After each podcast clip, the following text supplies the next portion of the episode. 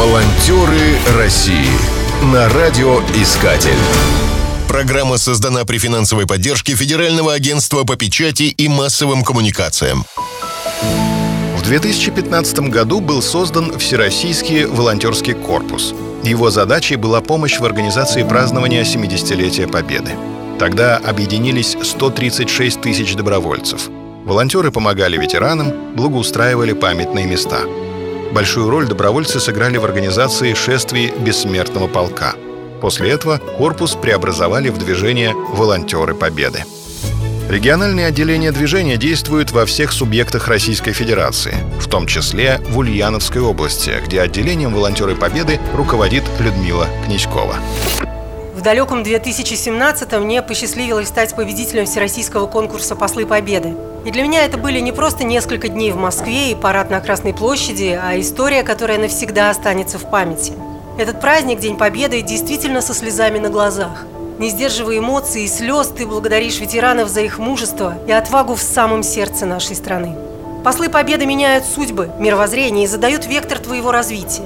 Это событие изменило мою жизнь, и я хочу, чтобы подобное произошло и с другими. Пока у нас есть возможность лично пообщаться с ветеранами и передать эту информацию будущему поколению, нельзя ее упускать. Всем являемся связующим звеном, которое повлияет на наших детей и внуков. Волонтеры России Людмила стала волонтером в 2016 году.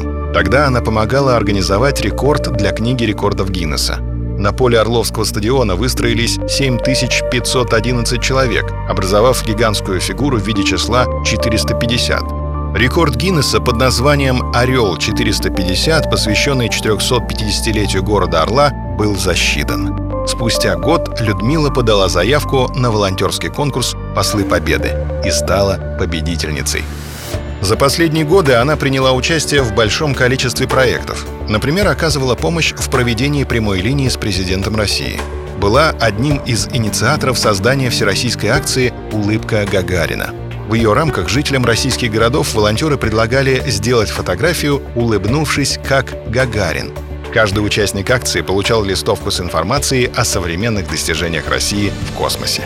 Людмила Князькова не осталась в стороне во время эпидемии коронавируса.